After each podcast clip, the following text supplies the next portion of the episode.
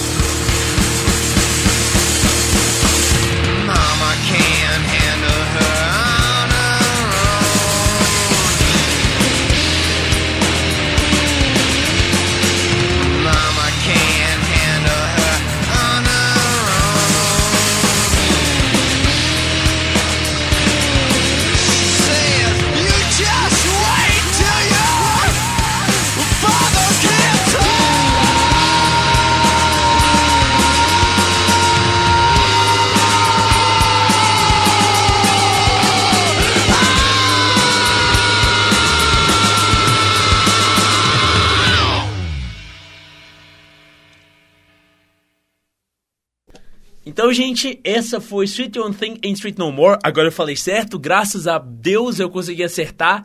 E a gente vai falar então sobre Seattle agora. O que, que é Seattle? Seattle é a principal cidade da, do estado de Washington, nos Estados Unidos, que fica lá no cantinho, pertinho da divisa com o Canadá. Na verdade, é um, é um, um dos estados que faz divisa com o Canadá e faz divisa com a Colômbia Britânica, que é um, um lugar, um como é que é o nome lá do negócio lá do, do Canadá? É província. É uma província canadense que é berço de uma, de uma cultura punk sensacional, de bandas como DOA e. Ah, o livro fala tantas outras, mas eu lembro muito do DOA porque o Nardwar fica falando sobre DOA o tempo inteiro.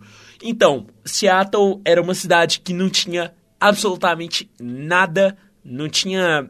Assim, não tinha muita coisa, na verdade, que acontecia lá no, durante todas essas décadas. E isso acabou sendo muito bom para os artistas independentes, porque surgiram alguns artistas baseados em toda essa coisa. Claro, teve um show do Black Flag, como em todo lugar que a gente vê, teve um show do Black Flag, daí começou com uma cena, né? Uma cena local. E seis bandas surgiram dessa cena. Na verdade, cinco bandas de Seattle e uma de Aberdeen, que é a cidade do Kurt Cobain a gente vai ver como que isso aqui vai dar um, um full circle, né? Então, foram seis bandas principais, assim, desse cenário inicial que surgiu depois de um show. Na verdade, tiveram alguns shows, assim, que foram muito importantes para essa cena acontecer.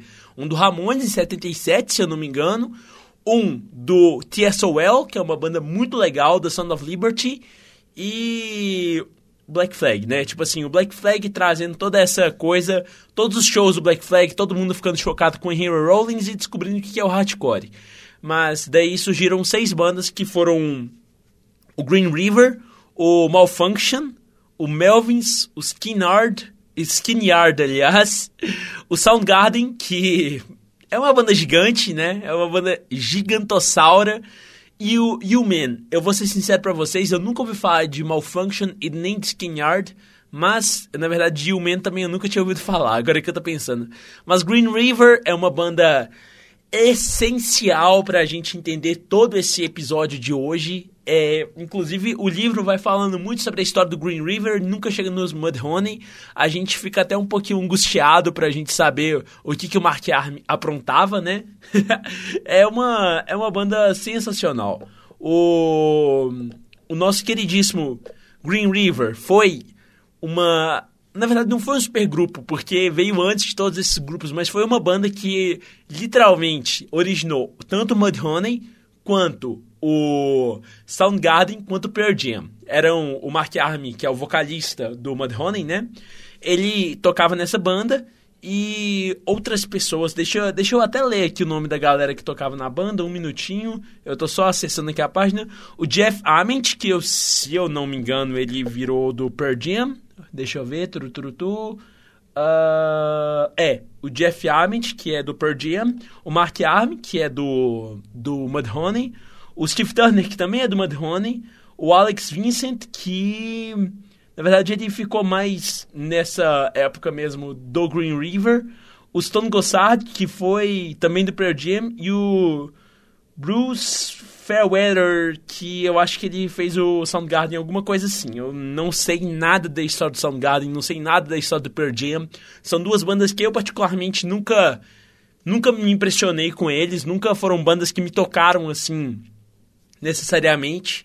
Em contrapartida, a gente tem aqui Melvins, que é uma das bandas que mais me dão um soco na cara moral, assim, porque eu custei a ouvir o Melvins, porque antes de ouvir o Melvins, eu tinha visto a imagem do Buzz Osborne e o Buzz Osborne é um cara bem com assim com questões físicas bem peculiares e eu jovem ouvia aqui via uma foto dele eu falei velho eu sinceramente duvido que esse cara consegue fazer um rock and roll legal e daí quando eu fui ouvir o Houdini rapaz Rapaz, que descasso! O Melvin era de Aberdeen, que era a cidade do Kurt Cobain, e o, Bud, o Buzz Osborne e o Dale Crover, que são os deuses do, do Melvins. Não, tô brincando. É o guitarrista e vocalista e o baix, baterista e vocalista, Buzz Osborne com, como guitarrista e o Dale Crover como baterista, eram amigos de infância do Kurt Cobain, a gente vai chegar lá, mas tá.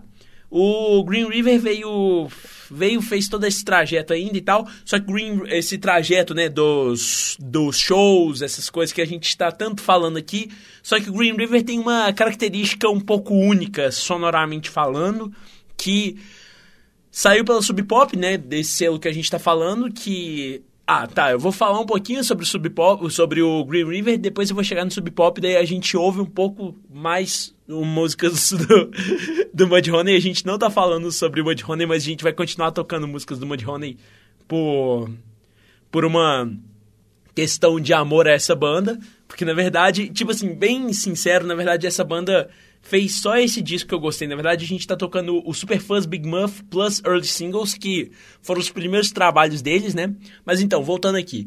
O Green River, ele pegou o peso do heavy metal, as, tipo assim, as questões técnicas do heavy metal, essas coisas todas do heavy metal que a gente tá cansado de saber, eles voltaram para ouvir é, Black Sabbath, eles voltaram para ouvir toda essa galera, e eles colocaram essa sujeira do punk no meio e a sub. E, tipo assim, isso aí foi revolucionário na época. A galera ficou tipo, uau, o que, que eles estão tocando? E a Sub Pop, que é um selo que surgiu em Seattle também, no, no nome de dois caras. Deixa eu rapidinho aqui pegar o nome deles, porque eu já esqueci o nome deles também. Foram o Bruce Pavitt e o Jonathan Pullman. Eles eram dois excelentes marqueteiros. Mas o, o Pavitt, ele, ele começou fazendo, escrevendo um zine chamado Subterranean Pop, porque ele era apaixonado com essa ideia da música pop, da, da música underground, na verdade. Ele falou meio que essa piada do, do, do mundo do submundo, só que o pop do submundo, né? Eles acabaram. Ele acabou fazendo umas jogadas de mestre, ele era um baita do marqueteiro, ele soube, tipo assim, ele é um cara inteligentíssimo, ele é um cara que estudou todas esses selos que a gente já falou até agora. E ele basicamente aplicou todas as melhores coisas que, que os selos poderiam trazer pra gente, sabe? Porque, na verdade, ele conseguiu entender qual que é o negócio de ter um selo independente. Diferente dessa galera que fazia muito pela raça, eles faziam muito pelo hype eles tacavam hype lá em cima. Ah, agora a gente vai lançar o melhor CD de não sei que lá, do ano de 1987. E daí todo mundo ficava tipo, uau! E a gente tem que falar um pouquinho mais sobre Seattle antes de eu chegar nessa parte. Seattle era uma cidade que não tinha porcaria nenhuma, era um quadro vazio, então basicamente as bandas poderiam fazer o que elas quisessem lá, porque na verdade ninguém estava prestando atenção para Seattle. Essa que é a verdade. Ninguém estava nem aí para Seattle na década de 80. Era uma cidade que na verdade, tipo assim, estava numa parte dos Estados Unidos que era considerada que era só tinha fábrica de automóvel e madeireira, não tinha mais nada. É até engraçado que isso é bem retratado em Twin Peaks, que é a série da minha vida que passa no estado de Washington também, se eu não me engano. Não, sim, passa no estado de Washington também, mas uma cidade fictícia no, na fronteira com o Canadá. Mas dito isso, tá, voltando, eu tô muito viajando aqui porque a coisa tá fluida hoje. Eu, eu, literalmente acabei de ler, acabei de ler agora o capítulo inteiro sobre Mudhoney, então eu tô com várias coisas na minha cabeça. Tá.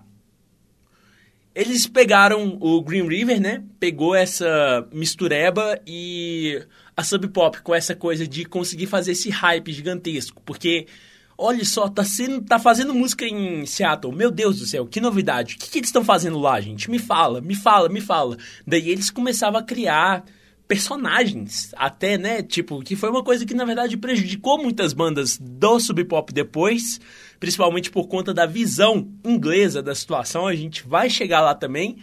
Mas daí eles pegaram e falaram: essa galera daqui do Green River é grunge. E o que, é grunge? Grunge é uma expressão norte-americana que se refere à sujeira, basicamente. E que já foi aplicada outras vezes como uma característica das músicas, de algumas músicas que haviam lançado. Se eu não me engano, o Studios foi tipo assim: resenhas falavam uh, grunge sound, alguma coisa assim. Mas na verdade era muito mais por uma questão estética e não por uma questão de cena. Porque o que os caras da Sub Pop tinham entendido, o que, que o Pavitt tinha entendido, cada cenário local tinha a sua própria visão, sabe? Tipo assim, eles tinham como se fosse uma espécie de característica. Tipo, a gente tem Manchester, que é uma, um cenário que foi encabeçado pelos Stone Roses na década de 80, que foi em Manchester. E também, na verdade, foi todo um movimento cultural, uma contracultura bem, bem interessante, que eu, vou ser sincero, eu não conheço muita coisa, mas eu sei que é muito legal. Eu sei que Stone Roses é uma banda muito legal, muito importante, mas eu não tenho muita informação sobre isso. Mas daí a Sub Pop pegou e quis fazer essa essa ideia estética do lugar de Seattle. Então, daí eles pegaram o Green River como um bode expiatório, na verdade, e eles lançaram um EP do Green River, que eu não vou me lembrar o nome, deixa eu pesquisar aqui rapidinho como era o nome do primeiro EP deles. Turuturutu. Uh, singles, eles lançaram... Uh, taratata, não, não, não, não, não. Deixa eu ver aqui. Eles lançaram Together We Will Never e Ain't Nothing to Do, que foi um single lançado em 86 pela Sub Pop. E, assim, a Sub Pop também fazia muitas coletâneas, mas eu acho que agora a gente vai tocar as duas próximas músicas do, do Superfuzz Big Muff, que é um cover do The Dicks, que chama Hate the Police, e a música chamada Burn It Clean. Então a gente já já volta, porque eu já falei muito, mas daí a gente já fala sobre sobre essa questão das coletâneas da Sub Pop, que foi uma jogada de mestre também. Então já voltamos.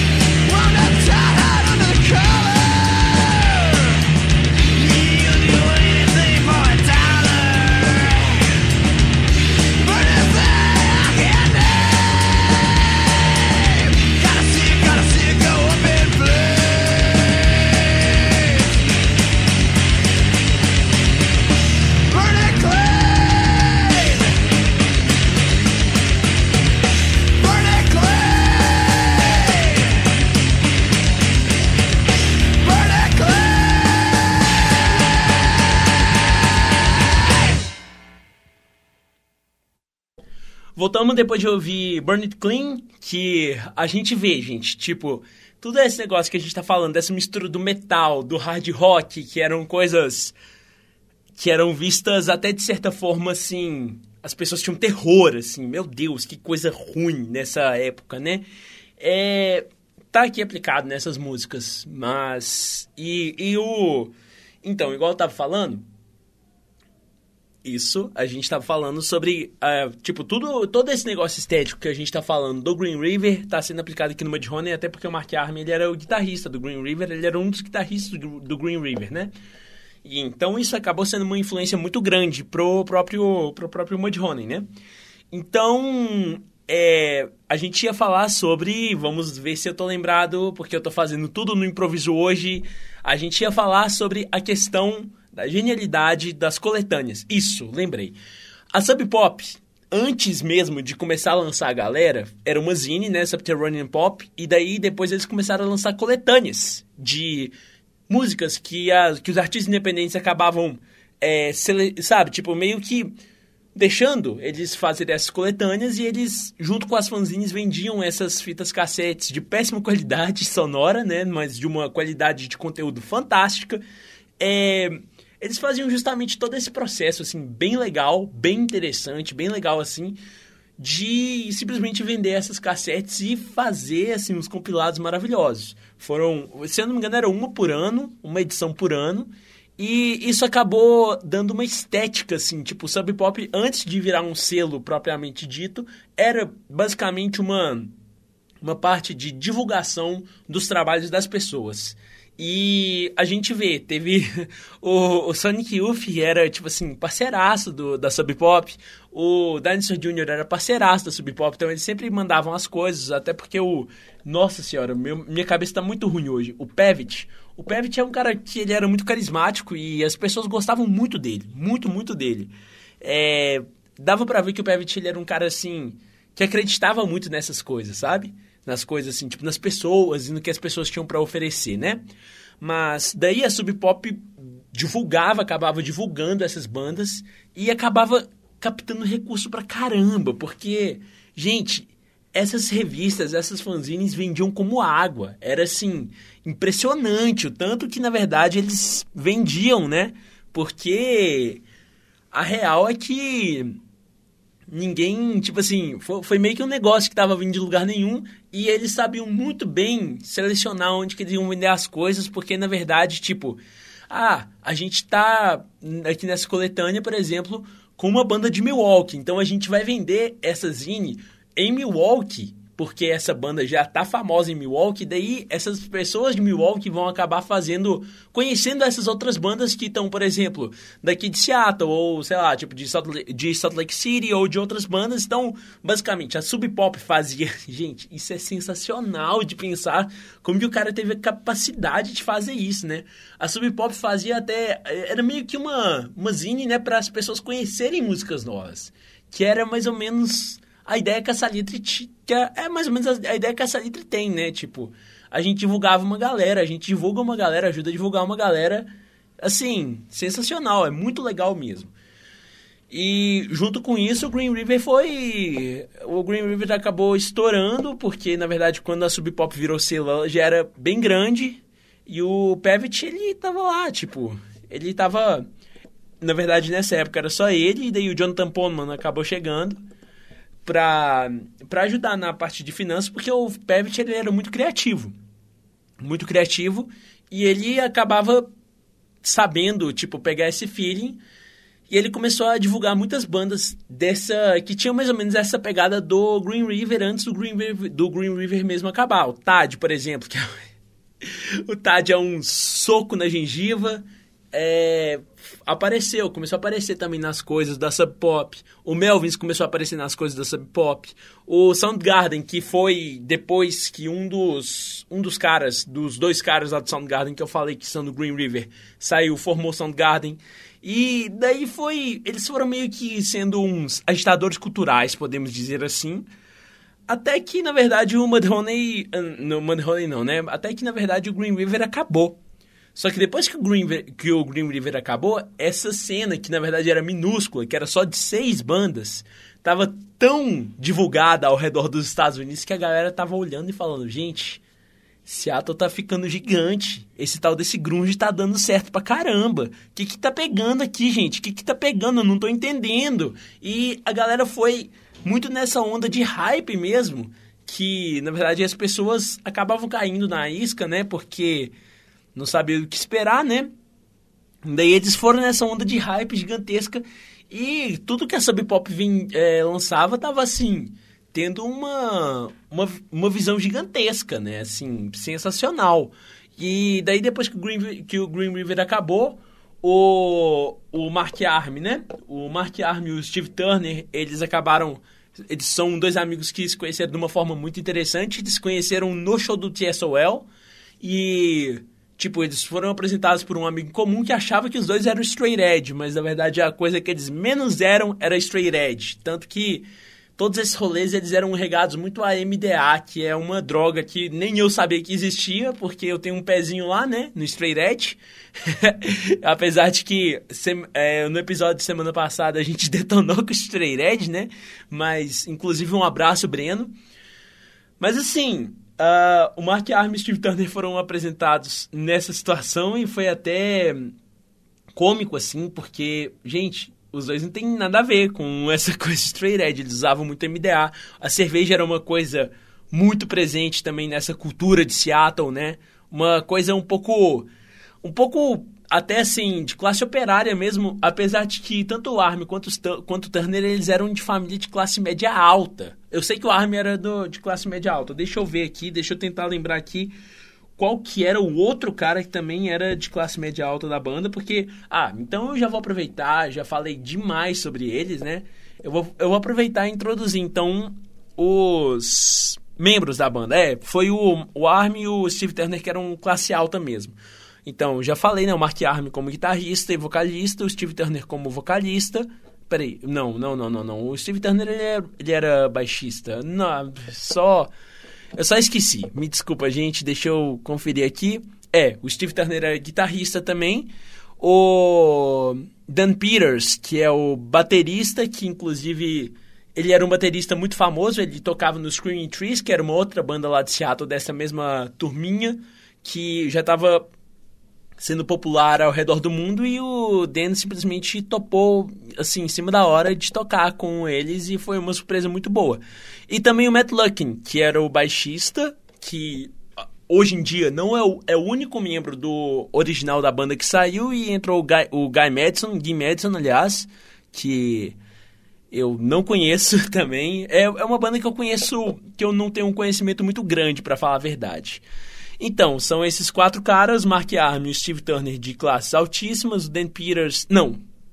Ah, eu só esqueci. Eu sei que o Mark Arm era de classe altíssima e o, e o Matt Luckin ele era bem, assim, proletário, né? Mas daí a gente vai falar um pouquinho mais sobre isso, porque agora a gente finalmente chegou neles, né?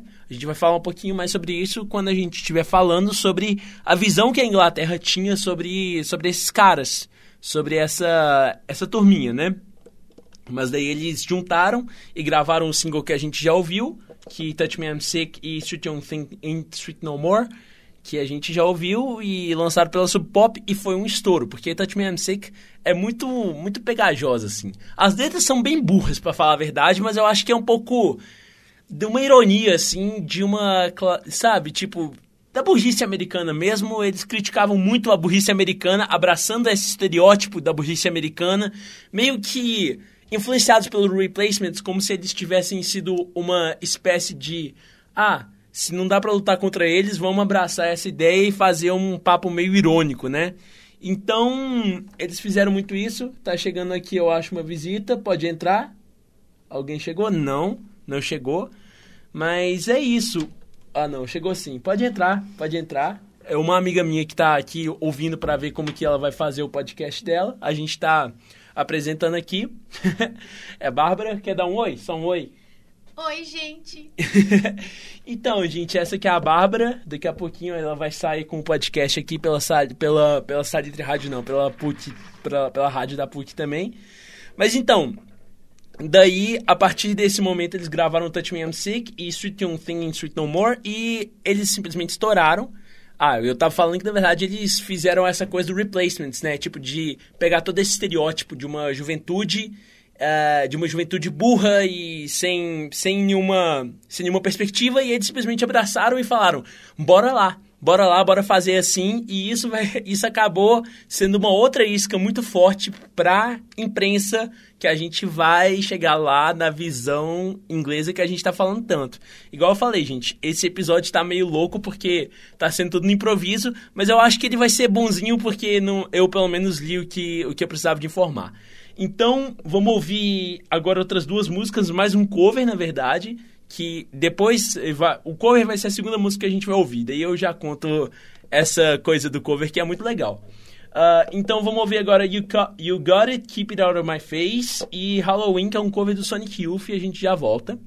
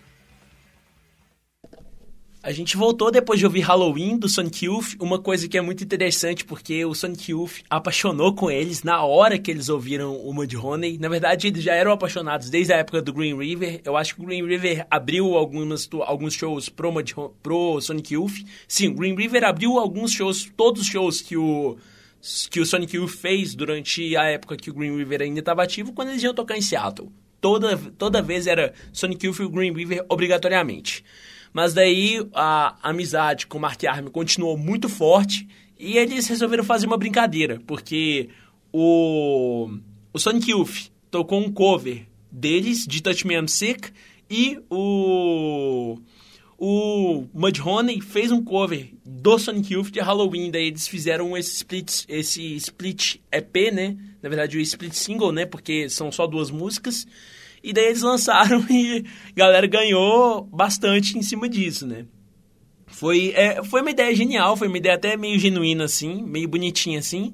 E daí acabou te embarcando com toda essa ideia que a gente já veio discutindo aqui, de todo esse sucesso que eles tiveram, que, que o Sonic Youth teve na Europa, que o Butthole Surface teve na Europa, que o Big Black teve na Europa, antes mesmo de fazer sucesso nos Estados Unidos, que a gente vê acontecendo aqui em BH. Eu vou falar isso mais uma vez, mas para a banda daqui de BH fazer sucesso, tem que fazer sucesso em São Paulo primeiro. Eu acho que é uma questão de desconfiança do mineiro. e assim é, eles acabaram indo fazer turnê. Eles acabaram indo fazer turnê na, na, na Europa com um single só lançado. Eles fizeram turnê nos Estados Unidos sem ter lançado nada, tudo às custas do Sonic Youth, mas a partir do momento que as coisas foram sendo lançadas, o Mudhoney foi ficando gigantesco. E, na verdade, infelizmente, foi só esse disco assim que trouxe essa coisa para eles, porque pouco tempo depois eles já assinaram com uma major e essa Major acabou meio que podando, de certa forma. Na verdade, eu acho que foi muito um ápice criativo que Mark Arm teve. E eles acabaram fazendo todos esses discos maravilhosos. Agora que a gente está falando da, Ingl... da, da Europa, vamos falar um pouco sobre a Inglaterra. Porque, de início, a Inglaterra não comprou muito a ideia do, do, butthole, do Butthole Surface. Meu Deus do céu, não. Do Mudhoney, não mas eles acabaram vindo, vendo essa imagem do, da classe operária norte-americana. Olha só esses brutamontes que vivem na montanha e caçam ursos tocando música. Olha só que coisa mais crua e visceral, sendo que na verdade dois dos quatro membros eles eram graduados e eram de classe média alta, só que eles não sabiam disso. E isso tudo foi causado pelo hype da Sub Pop que a Sub Pop fazia que a gente já, já citou. Então, porque, tipo assim, ah, esse aqui é o som mais cru que a gente já lançou, como se diria a Sub Pop lá nos releases que eles faziam. E daí todo mundo ficava, oh, meu Deus, essa é expressão que é para inglês ver literalmente, é até engraçado, que é uma expressão em português, bem típica aqui do Brasil, só que na verdade é muito aplicada para as bandas que foram lançadas pela Sub Pop. E isso acabou, tipo assim, fazendo uma coisa gigantesca, um frenesi gigantesco as grandes mídias do, da Inglaterra acabavam cobrindo o próprio o próprio Mudhoney. Se eu não me engano, o Village Voice escreveu alguma coisa. Não lembro se o Village Voice é americano ou britânico, mas o Village Voice escreveu vários artigos sobre eles, elogiando muito. E os caras da Sub Pop só surfando nessa onda, chamando ah, bora lá, bora chamar então um jornalista britânico para vir aqui para Sub Pop para ver como que a Sub Pop é. Enquanto eles falavam, ah, a Sub Pop é uma coisa gigantesca e não sei o que lá, não sei o que lá, assim, que na verdade eram dois quartinhos num prédio comercial de, uma de um bairro muito perigoso de Seattle. E eles sabiam eles sabiam projetar essa imagem de uma forma muito interessante. Daí quando o cara chegava lá, eles, eles faziam um show particular para esse cara, é, chapava esse cara de álcool, o cara achava as mil maravilhas, voltava para lá, escrevia um artigo de cinco páginas falando só bem desse selo. E foi assim que a Sub Pop foi ganhando seu espaço. E a Sub Pop virou essa coisa gigantesca. Eles acabavam meio que sempre fazendo piada com eles mesmos. Eles fizeram outra, outra ideia genial. A gente vê. Você sabe, inclusive, uma curiosidade, quando que a Netflix surgiu ou não? Não. A Netflix surgiu em 97, você acredita? Era um sistema de uma locadora, só que por correio? Isso, assim, isso, exatamente. Isso, exatamente. Não sabia se era. E você acredita que, esse, que essa, esse selo fez a mesma coisa com singles? tipo, eles literalmente... É, eles literalmente, eles lançavam, tipo, eles faziam essas assinaturas, que se eu não me engano era 25 dólares por mês, e daí todo mês essa galera recebia um single diferente Genial. dessa. Não é genial? Aham. Nossa, Então- por que eu não pensei nisso? E tipo assim, e, e, tipo, isso daí em 1987, 88, na verdade, eles estavam fazendo isso, velho. Você imagina, tipo, foi completamente novo. Completamente novo. E isso foi dando uma, uma renda gigantesca pra Sub Pop. E a Sub Pop foi conseguindo. Teve uma, uma fase no ápice deles, antes da, das duas maiores perdas da Sub Pop, que foi justamente uma de Rona e o Nirvana, que eles conseguiam lançar pelo menos ou um single ou um álbum por semana. Era uma coisa absurda o que esses caras fizeram. Então, eles foram conseguindo construir um império, literalmente um império da música underground, assim, gigantesco, incrível, só no hype da galera, só no hype da galera, até que infelizmente eles acabaram descobrindo e cansando um pouco disso, né? Mas a gente já volta, vamos ouvir mais duas músicas, porque eu já tô falando há seis minutos, minha voz está precisando de respirar um pouquinho. Então vamos ouvir aqui No One Has e If I Think, a gente já volta.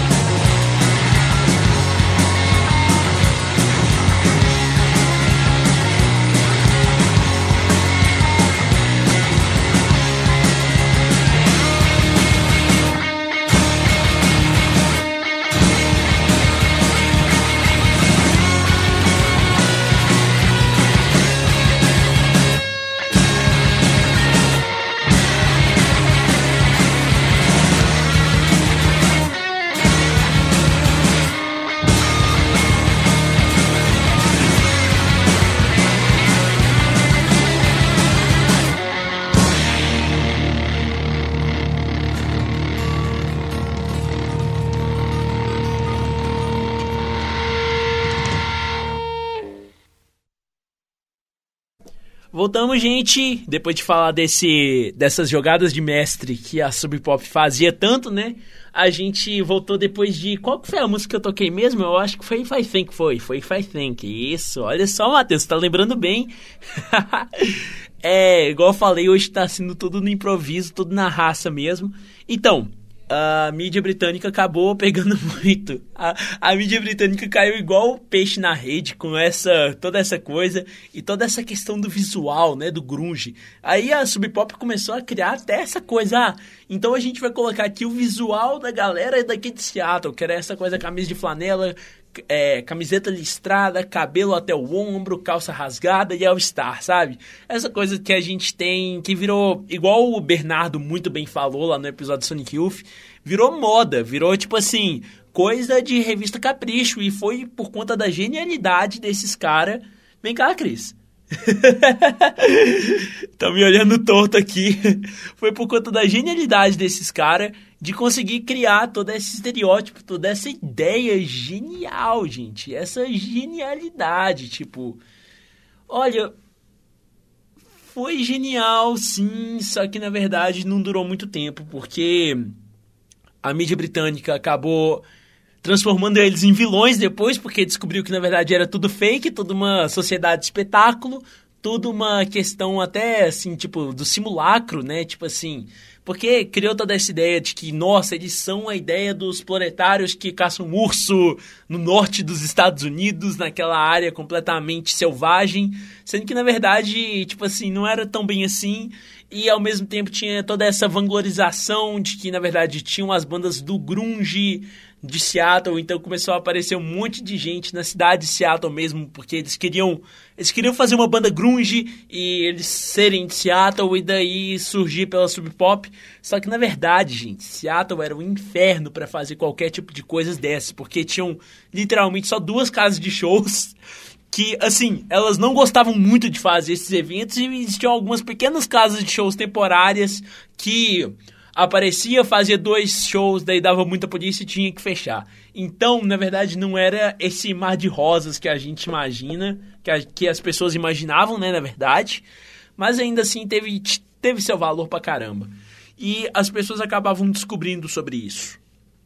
Que é triste porque, por exemplo, a, a mídia britânica ficou cansada dessa hype constante do, da sub pop ah, agora a gente está terminando o ano e ano que vem se preparem para os discos que a gente vai lançar, sendo que eles nem tinham noção dos discos que eles iam lançar no próximo ano. Então, era muito essa coisa de. É, é, engraçado, parece muito o que a gente faz com as redes sociais hoje, sabe? Tipo, dessa autopromoção muito doida. A Sub Pop, tipo assim, eles ironizavam isso pra caramba. Eles, tipo assim, em uma coletânea que chamou Sub Pops 100, 100, isso, Sub Pop 100, eles, no encarte, eles colocaram o tanto tanto o Pavitt quanto o Pullman, é, tipo, vestidos de trajes, assim, a rigor e tal, falando, tipo assim, esse aqui é o empresário idiota e esse aqui é o agente estúpido, sabe? Umas coisas assim, meio que bem ironizando mesmo essa ideia dessa, desse selo bem estruturado, sendo que, na verdade, depois que eles sofreram esse apocalipse, que foi justamente o abandono da própria galera, assim, tipo, da mídia britânica. Gente, pra vocês terem noção, enquanto um álbum do Mudhoney vendia 30 mil cópias nos Estados Unidos, que já era um, um número absurdo, absurdo mesmo, para uma banda independente, na Europa vendia 50 mil. Então, todo o sucesso do Mudhoney estava concentrado na, na Europa. Por mais que às vezes eles faziam uns shows que não dava muita gente. Era essa, essa coisa meio que de, indeci, de imprevisibilidade, não sei nem se essa palavra existe, mas era muito imprevisível você ser uma banda independente dos Estados Unidos que tinha uma van completamente sucateada para viajar por aí e fazer shows que era basicamente o que eles queriam fazer, o que eles mais faziam de melhor, e era o jeito de vida deles, né? Era da forma que eles seguiam, e não é muito, sabe, não sei, eu eu vou falar isso mais no nosso último episódio do semestre, que eu vou falar sobre a minha revisão sobre toda, toda essa experiência que eu estava tendo aqui, sobre o próprio epílogo do livro, né? E a gente vai falar muito sobre Nirvana e tal, vai ser bem legal. E o Nirvana era fanzaço, inclusive, do Mudhoney.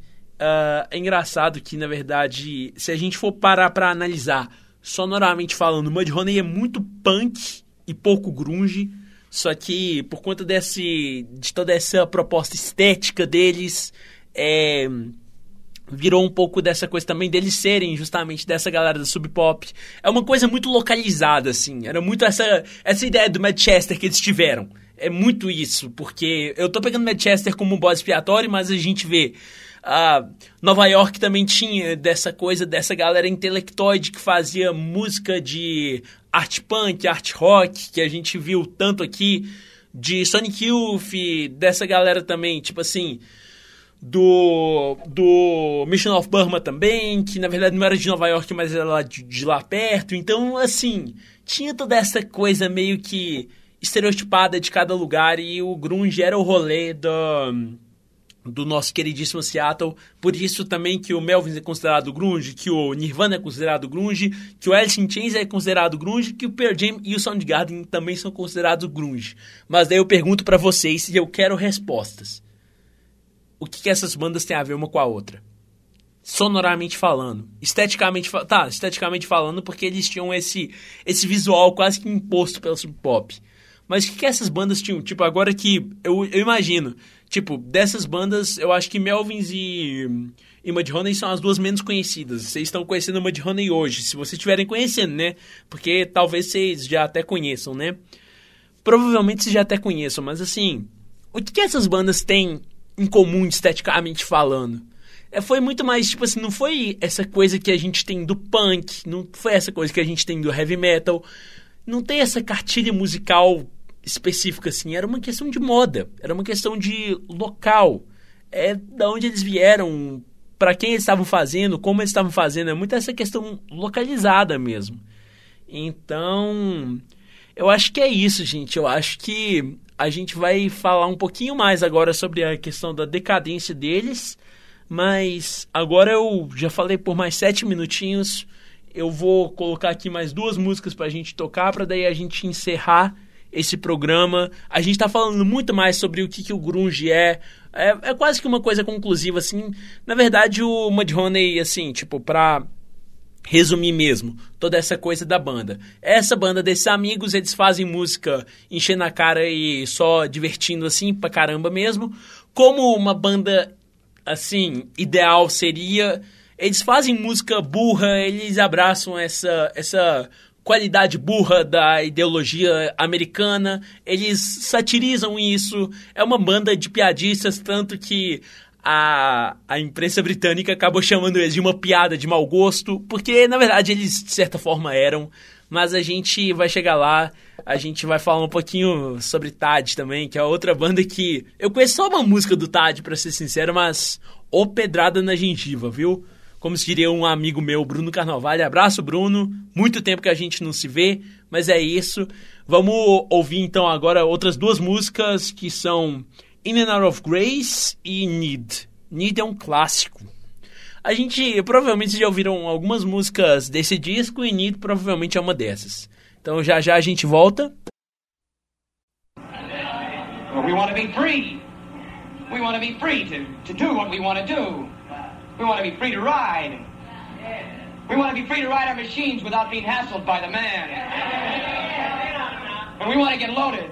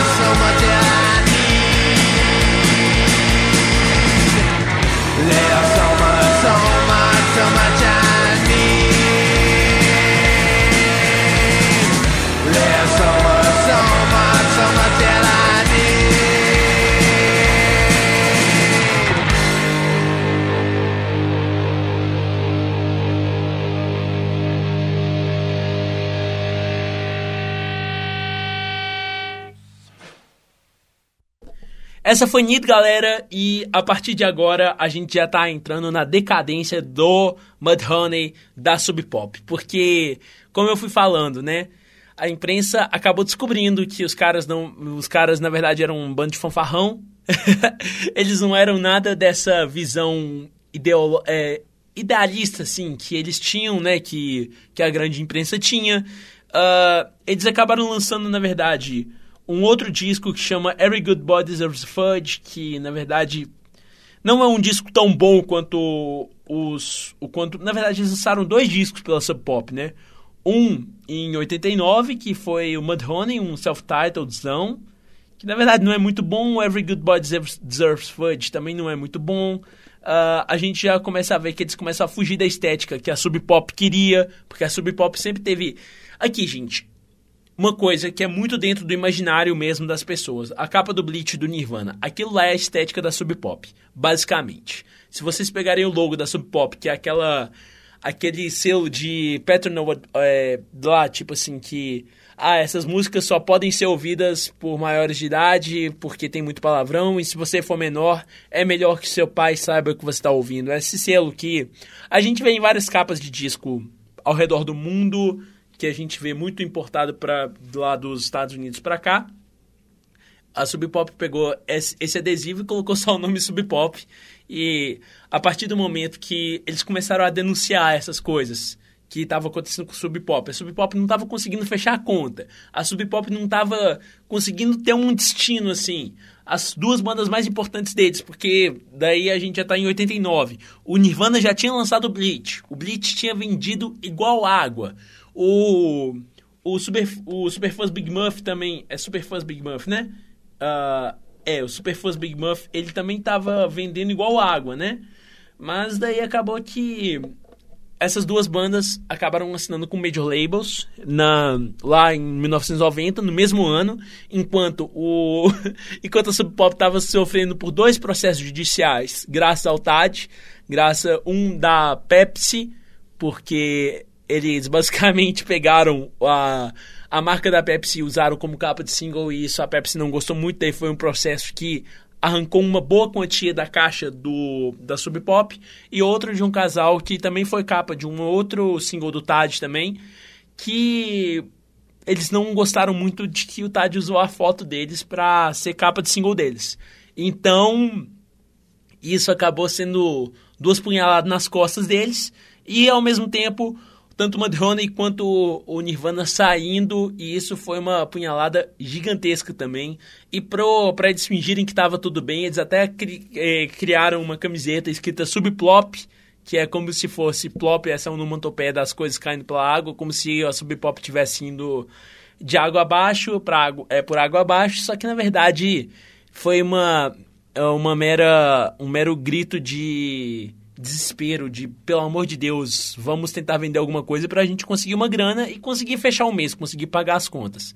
Acabou que, por um gesto de amizade que, o, que os caras do Mudhoney nutriram, principalmente pelo Pevit, eles acabaram lançando, né, ainda o Every Good Boy Deserves a Fudge pela Sub Pop, sendo que eles já tinham sendo que eles já tinham assinado com a com a Reprise Records, é, eles já tinham lançado, eles já tinham assinado com a Reprise, mas eles falaram: ah, a gente vai lançar esse disco com vocês por questão da amizade. Eles acabaram nunca entrando em processo judicial contra a Sub Pop, por mais que a Sub Pop estava é, devendo uma grana gigantesca pro, pro Mudhoney. Eles acabaram resolvendo preservar essa amizade. Eu achei isso muito bonitinho, inclusive muito fofo por parte do Mark Arm. É, mas assim, a Sub Pop, a partir desse momento, a partir dessas duas punhaladas nas costas, eles. Ah, eles venderam muito o Every Good Boy Deserves Fudge e eles tiveram uma sorte que chama Nirvana. Porque o Nirvana lançou o Bleach pela, por eles, né? E o Nirvana, o, a Sub Pop ganhou uma porcentagem de grana, né? Do Nevermind também por conta de quebra de contrato. Que eles acabaram acertando com a Warner, que foi quem lançou o Nevermind. Se eu não me engano, na verdade. Deixa eu ver aqui. Na verdade, um minutinho, gente. Rapidinho. Uh, deixa eu ver aqui. Deixa eu procurar aqui para ver certinho onde tá essa informação. Truturutu. O Nevermind ele foi lançado pela DGC, na verdade, que é da Geffen também, né? Assim, a DGC é uma subsidiária da Geffen, que é justamente a mesma que o que o Mudhoney foi parar. Dito isso, eles conseguiram se sustentar, só que eles resolveram, tá, agora, a partir dessas duas punhaladas nas costas, a gente não vai ter essa relação tão próxima como a gente costumava ter com as bandas, porque na verdade uma coisa que a Sub Pop fez que eu acho muito bonito assim foi de literalmente dar o sangue para fazer as coisas, sabe, para fazer acontecer, na verdade. E eles acabaram pagando de certa forma assim o preço por isso, porque eles nunca mais foram tão próximos, eles poderiam ser muito maiores que eles são, na verdade. Eles, eles continuam lançando artistas sensacionais. Qualquer coisa que a Sub Pop lança, vocês podem ter certeza que tem uma qualidade sensacional. Eles estão lançando gente do rap que é muito bom, eles estão lançando gente do pop que é muito bom. Na época eles já estavam começando a fazer isso, tanto que a banda que a gente vai falar semana que vem, que é o Beat Happening, é, é da Sub Pop, é uma banda pop fofo, assim, tipo, na verdade não é um pop fofo, a gente vai descobrir isso, a gente vai dissertar um pouquinho sobre isso é, semana que vem e a gente vai falar bastante, sabe, tipo, a Sub Pop começou a ir para outros lugares, ainda é um selo muito grande, ainda é um selo muito importante, lança coisas excepcionais. O meu artista de rap preferido é da Sub Pop, que na verdade é um grupo de rap que chama Clipping, que é do David Diggs, que é um cara que tá no musical Hamilton. Enfim, são artistas gigantes que estão com a Sub Pop hoje em dia. A Sub Pop ainda é uma coisa muito grande. As camisetas do Sub Pop ainda são uma marca cultural gigantesca dessa geração. E, gente, assim, é inegável que eu acho que dessa situação, na verdade, quem saiu prevalecendo foi a Sub Pop, porque pouco tempo depois o, o Matt Looking saiu da banda. Na verdade, pouco tempo depois, não. Em 2000, o Matt Looking saiu da banda e entrou esse Guy Madison. E assim, eles nunca conseguiram lançar algum disco que fosse realmente muito bom depois do depois do até do próprio do próprio EP, né, do Super Fuzz Big Muff, que na verdade é muito triste. Na verdade é muito triste. É, na verdade o Mudhoney pode ser considerado talvez como um um one hit wonder assim, tipo num, numa qualidade de música underground. Claro, a gente tem que deixar isso claro, porque eles lançaram muitas coisas muito legais depois também. Só que assim, nunca com aquela energia com aquele frenesi louco que teve o Superfuzz Big Muff, claro. Depois eles foram para grandes gravadoras e eles acabaram, tipo assim, tendo toda uma assistência, uma assistência jurídica, uma assistência até de divulgação que eles não tinham na Sub Pop e eles acabaram vivendo tranquilamente pelo resto da vida deles.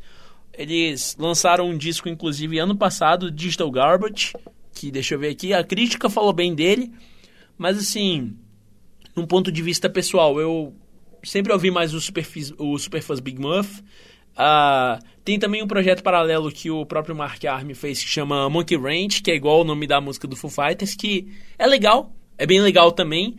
Mas assim, é uma banda que poderia, eu acho que poderia ter muito mais coisa assim, muito mais coisa, muito muito boa também. A gente vai ficar mais focado aqui com com o Superfuzz Big Muff, é, é uma banda que eu ainda vou ter que conhecer mais. Eu ainda vou, eu vou aproveitar essas férias e conhecer todas as bandas que eu não conhecia direito.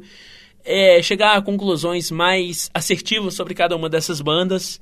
E eu acho que a gente já falou bastante. A gente falou bastante coisa sobre bastante gente aqui hoje. A gente falou sobre Tad, a gente falou sobre Nirvana, sobre Melvins. Todas essas bandas que a gente citou hoje valem muito a pena. Quer dizer, o Tad eu não sei porque eu conheço só uma música, né? Mas Green River, Melvins, uh, Soundgarden nem tanto, porque eu não sou tão fã de Soundgarden assim, mas respeito toda a história. Uh, e o Mudhoney está aqui como o nosso bode expiatório para a gente falar um pouco sobre a Sub Pop e dando uma introdução ao final, né? Porque na verdade a gente já está chegando no final, a gente já vai fazer aquele episódio sobre Nirvana. E é isso para a gente se encerrar então. Vamos ouvir as duas músicas finais desse EP, na verdade, é dessa compilação maravilhosa do Mudhoney. As músicas são Chain That Door e Mud Ride. A gente volta semana que vem com o último episódio sobre alguma banda citada no livro e a partir de semana que depois daqui a duas semanas vai ser tudo só sobre o coração mesmo, sobre o que o que o que o destino mandar. A gente vai falar sobre emo, a gente vai falar sobre post-hardcore, a gente vai falar sobre muita coisa legal. A Salitre Rádio tá acontecendo, tá ficando uma coisa maravilhosa. Desculpem por mais um episódio meio estranho assim, porque tá sendo tudo muito corrido. Esse final de semestre, faculdade, vida pessoal é uma coisa muito doida assim. Cada um tem sua vida pessoal, então vocês imaginam como que essa coisa é muito corrida, né? então, mas assim, numa nota positiva. A gente sempre tenta terminar com uma nota positiva. O Mudhoney tá ativo ainda. Fizeram um show em Uberlândia, do lado da minha cidade, eu acabei não indo. Eu me arrependo, na verdade, de não ter ido nesse show, porque é uma banda que tem um show muito bom, é uma característica que eu acho que é constante, de certa forma, no livro, porque a gente falou muito sobre os shows que poderiam ser muito bons ou muito ruins, mas a partir do momento, a partir de Fugazi, as pessoas aprenderam como que faz show. Resumindo, as pessoas aprenderam como que faz show com o Fugazi, mas a gente já falou de Fugazi, eu acho que eu vou parar de falar de Fugazi um pouquinho, né? Então, esse foi o episódio sobre Mudhoney. Vamos ficar aqui com Chain the Door e Mudride. Eu sou Matheus Schlittler, essa é Salitre Rádio. Eu tô muito agradecido a cada um de vocês que tá ouvindo isso, que tá tendo esse tempo para ouvir eu falar uh, sobre as coisas que eu mais amo nessa vida. Então, ficamos agora com Chain the Door e Mud Ride. E eu fico por aqui. Vocês fiquem com seus deuses, vocês fiquem com vocês mesmos, se cuidem. Semana que vem a gente está de volta. Então, para encerrar com o meu jargão, um bom dia, uma boa tarde, uma boa noite, um bom momento e tchau, tchau. Até semana que vem falando de Beat Happening. Tchau, tchau.